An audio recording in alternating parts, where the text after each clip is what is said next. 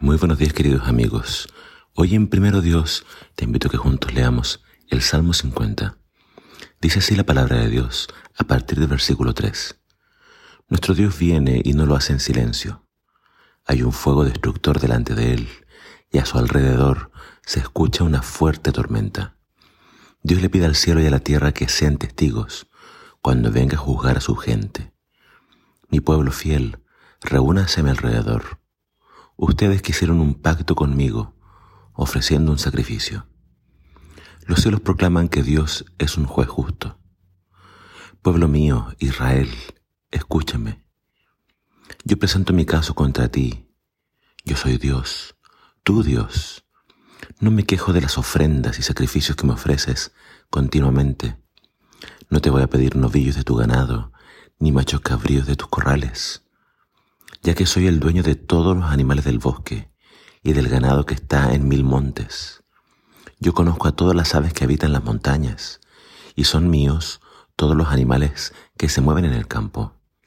Si tuviera hambre no te lo diría, porque soy dueño del mundo y de todo lo que hay en él. ¿Acaso me alimento yo de carne de toros o bebo sangre de machos cabríos? Así que haz una ofrenda de agradecimiento a Dios y cumple todo lo que le has prometido. Llámame cuando estés angustiado, que yo te rescataré y tú me honrarás. Pero Dios le dice al perverso, ¿con qué derecho citas mis enseñanzas y hablas de mi pacto? Si te molesta cuando te corrijo y no prestas atención a mis palabras, haces amistad con ladrones y te juntas con los que cometen adulterio. Siempre estás diciendo mentiras engañando a la gente y haciendo el mal. Hablas mal hasta de tus propios hermanos. Calumnias al hijo de tu misma madre. Hiciste todo eso y yo no dije nada. Entonces pensaste que yo era como tú. Pero te voy a reprender y te acusaré cara a cara. Entiéndalo bien, ustedes que se olvidan de Dios, no sea que los haga pedazos y no haya quien los salve. El que hace una ofrenda de agradecimiento me honra, pero al que vive según mis enseñanzas, le daré la salvación. Este salmo es muy importante porque está hablando de un, de un juicio y por las palabras del salmista que habla de fuego, tormenta, parece ser el juicio final.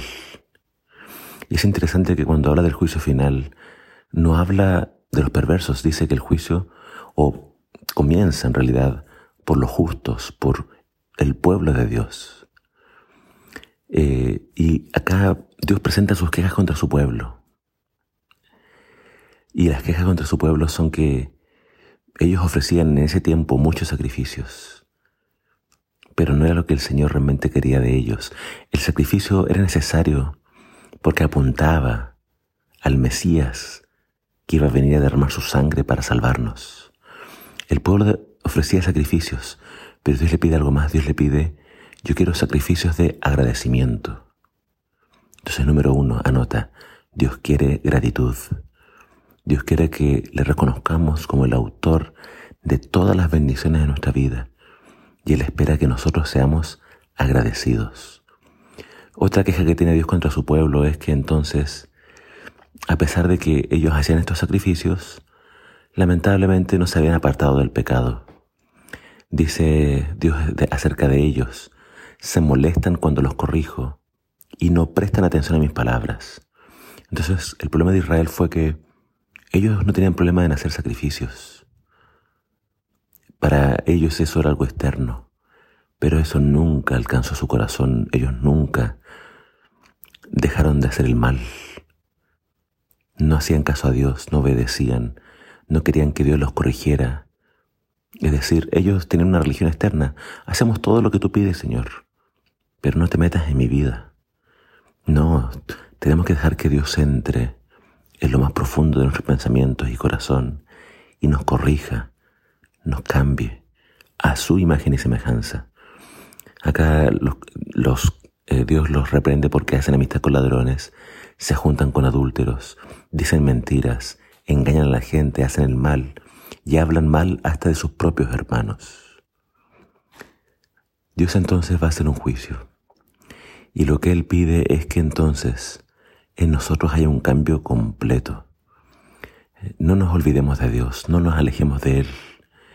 Y si queremos agradarlo, en ese momento dice Él, los que hicieron un pacto conmigo, los que me ofrecieron sacrificios, que ofrezcamos aún hoy sacrificios, no de animales, eso ya no es necesario, pero de gratitud, un compromiso con Él, que nuestro caminar con Él sea sincero, real, y no podemos amar a Dios si estamos haciendo el mal contra el prójimo.